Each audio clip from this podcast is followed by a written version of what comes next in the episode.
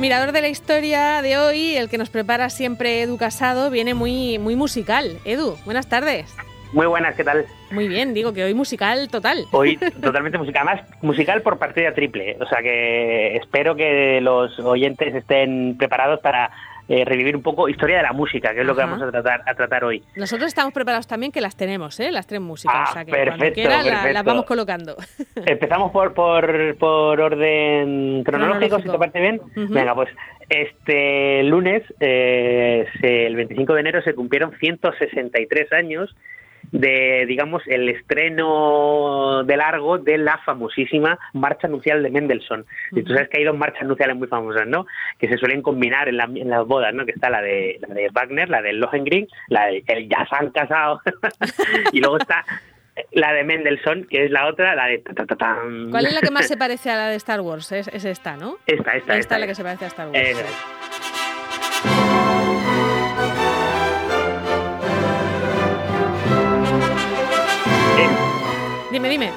No, esta obra la escribió en 1842. El, el- el compositor alemán Felix Mendelssohn era eh, música incidental para la obra de Shakespeare, Sueño de una noche de verano. Ah. Entonces resulta que, que, eh, la hija de la reina Victoria, que se llamaba también Victoria, era muy fan de Mendelssohn, ¿no? Pues como, como se puede ser ahora fan de, yo sé, de Lady Gaga. Sí. El caso es que eh, para su boda quiso usar esta pieza y el día eh, 25 de enero de 1858 se casó con Fe- el príncipe Federico Guillermo de Prusia y eh, usaron esta marcha.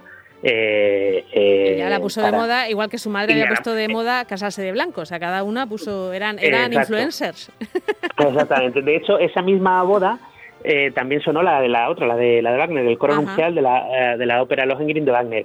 Y pues eh, ahora no hay boda en la que no suene una de las dos o ambas. Eh, a la claro. entrada ya una y a la salida otra. Yo no, no recuerdo qué música puso la infanta Elena, pero sé que en su momento también se copió muchísimo. El- el- la lista de, de- de músicas que había seleccionado la infanta, vamos, se convirtieron en un hit en las bodas. Es que estas cosas son así. ¿Fue la infanta la que puso un coro un coro rociero o lo de siempre así o algo así también? ¿Puede, ser? Puede ser, sí, sí. Se, casó en Sevilla y luego fue el boom de los, Del de los coro coros ro- rociero, es verdad. Sí, es cierto, es cierto. La infanta Elena, la infanta Elena. Sí, es que me está preguntando Elena, Mariano sí. de qué infanta. Sí. Eh, por cierto, que yo llevo desde que me lo dijiste ayer pensando cuál sonó en mi boda y no me acuerdo.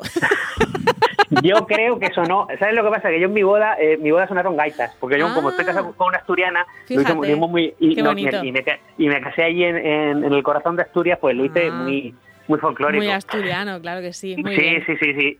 Pero Bueno. creo que sonó- creo que en un momento de determinada boda sonó esta. Tampoco te creas ya. que me acuerdo muy bien. ¿Ves? Es que no, no, no es fácil. A no ser que te hayas preocupado mucho de hacer la selección, como la infanta Elena, no. es, es difícil acordarse. Bueno, y luego tenemos, eh, ya saltamos bastante, ¿no? Un siglo. Sal- saltamos eh, más de un siglo al, al 30 de enero de 1969, Ujú. es decir, hace cinco- 52 años que se celebró el último concierto de los Beatles. A ver, en realidad no fue un concierto. He, cogido una de las que sonó, ¿eh? En este, Bien, en este bien, bien. concierto. Y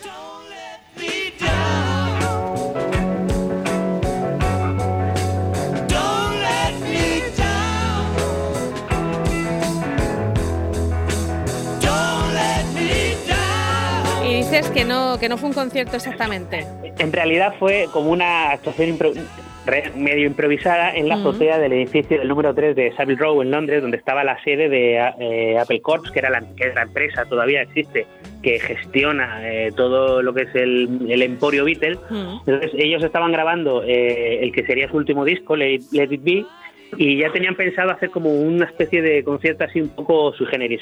Barajaron hacerlo en un barco, incluso dije- dijeron, nos vamos a Egipto y lo hacemos delante de las pirámides y tal.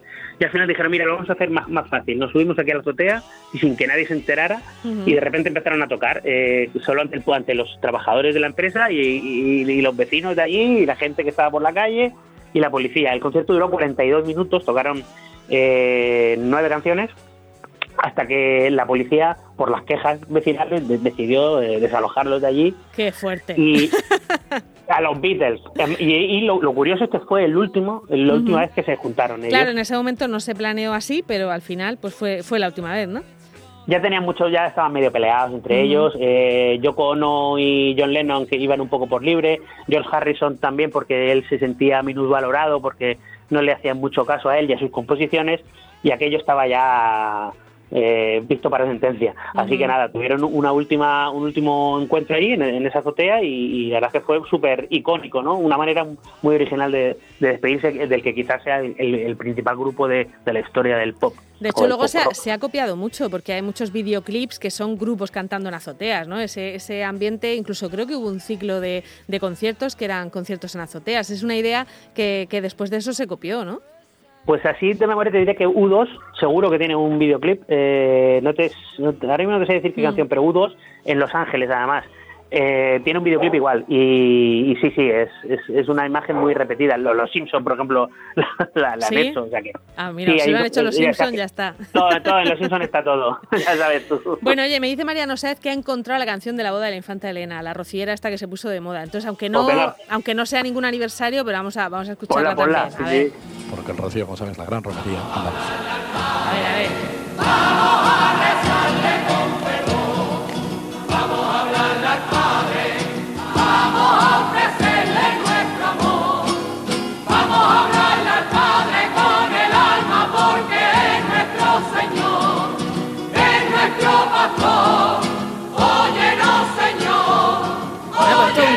rociero cantando la misa, la misa rociera. Yo estaba en una boda rociera y en una boda huertana también, ¿eh? que, que lo que cantaban durante toda la Eucaristía era, eran ah, canciones. Qué, bonito. Sí, sí, fue bonita, sí, la verdad es que sí. Bueno, y nos queda la última, la última cita con la historia. Qué bonito queda esto. Que es, que es de hace 36 años, porque este jueves, o sea, mañana se cumplen 36 años de la grabación del famosísimo, la famosísima canción We Are the World, We Are the Children. que, los que tenemos unos años nos acordamos. Yo me acuerdo, a ver, porque en realidad yo tenía cinco años, pero mis hermanos todavía no habían cumplido cinco. Mis hermanos se compraron este disco, mis hermanos mayores, y lo he oído muchas veces. Este, esto es una iniciativa de de, del artista Harry Belafonte ante la, gran hambruna que hubo a principios de los 80 en, Etiopía. Unas imágenes que impactaron a todo Occidente, ¿no? De niños totalmente desnutridos, etcétera. Entonces este artista decidió juntar a los mejores artistas del mundo en ese momento y para eh, recaudar fondos. Y vaya si los, eh, los eh, reunió, porque estaban pues desde Michael Jackson, Ray Charles, Lionel Richie, Diana Ross, Tina Turner, eh, Cindy Lauper, Bob Dylan, Bruce Springsteen, o sea, imagínate, salen los primerísimos espadas de, la época, menos Prince, que se negó, por cierto, a participar. la cuestión es que el día 28 de enero de 1965 grabaron este grupo que se llamó USA for Africa, grabaron la famosísima canción de We, Are the World. The World, que es dificilísimo decir además, ¿eh?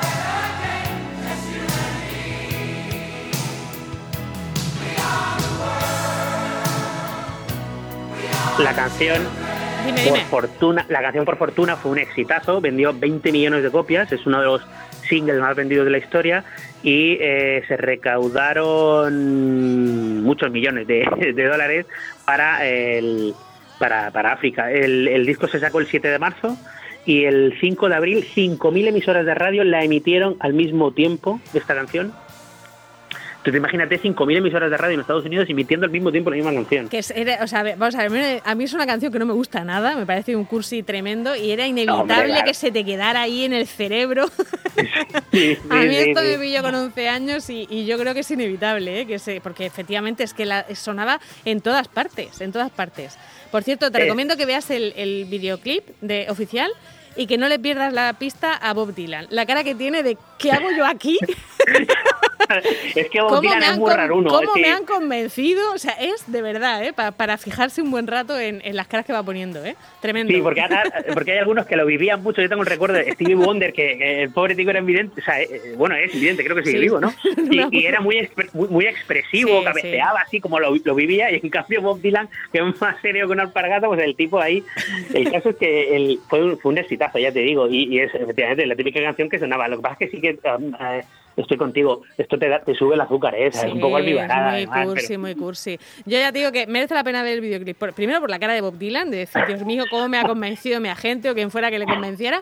Y luego las ropas, claro, porque es que estamos en, en, totalmente en los 80, en el 85. Sí, sí, en, la época dura de los 80. los pelos, todo, todo. Es, es, vamos, es un incunable, ¿eh? Esto. Hubo, te, diré que algunos se quedaron fuera. Madonna, por ejemplo, Queen eh, Lasa Minelli eh, y Ozzy Osbourne se quedaron fuera, pero porque estaban de gira y no podían estar en la grabación. y sí que Prince fue el que único que se negó porque dice que se sentía incómodo rodeado de tanta estrella. Bueno, claro, perdía un poco el, protagonismo, ¿no? O sea... como son. De todas formas, Harry Belafonte cuando les escribió les dijo, la única condición es que os dejéis el ego en la puerta del estudio de grabación. Y bueno, la verdad es que ahí fueron todo un poco, nadie destacó. Bueno, todo el mundo recuerda un poco a Michael Jackson y porque también cantaron sus, sus hermanos, eh, los coros los hicieron los Jackson Five pero básicamente estaban un poco todos en igualdad de condiciones. Bueno, la verdad es que eso, que merece la pena que, recordemos eh, esta canción, la verdad es que fue una, fue una acción muy bonita y yo creo que fue además de las primeras veces, luego ya se juntaron para el concierto este contra el SIDA, que fue también tan, tan mítico, ¿no? Pero yo creo que esta fue la primera vez que decidieron juntarse todos para hacer una cosa solidaria, creo, ¿eh? Sí, había habido una parecida en Reino Unido y Bob Geldof, que fue el presidente, que Bob Geldof participó en las dos, fue un poco el que hizo de enlace. Y ese verano eh, hicieron el Live Aid, que fue el concierto simultáneo en Londres y en Filadelfia, en Londres los artistas británicos tipo Queen, etcétera, y en Estados Unidos, pues en Filadelfia los, los americanos. Un concierto simultáneo para recaudar fondos también para, para África. que aquello, ah, fue para eh, África también, vale, vale. fue para África también. Me he liado, me he liado ahí. Bueno, pues eh, ya Eso fue después, me parece, lo del SIDA. Sí, yo también, ahora que lo he dicho, sí. Bueno, pues hay, que ir recuperando estos conciertos, ¿eh? porque verdaderamente lo pasa una muy bien viendo el, videoclip. Por la radio no podemos ponerlo, es una pena, pero, pero ya digo que merece la pena, ¿eh? La sombrera, los peinados y Bob Dylan, todo, todo merece la pena casi, casi que prefiere uno los, 60, ¿no? La época de los Beatles era casi, mejor que la de los 80. En elegancia, no sé, estaba la cosa reñida, pero sí, es posible. bueno, Edu, pues eh, dice Mariano que ha sacado también el de, el de U2, ¿eh? Para que nos despidamos con, por todo lo grande. Ah, Hoy ya hacemos un, musical en el que hemos mezclado We Are the World con la misa rociera, hemos hecho aquí, vamos, un repaso de la historia tremendo, ¿eh? Sí, sí. Hay que ver. Bueno, Edu, hasta el próximo miércoles. hasta el próximo miércoles. Adiós.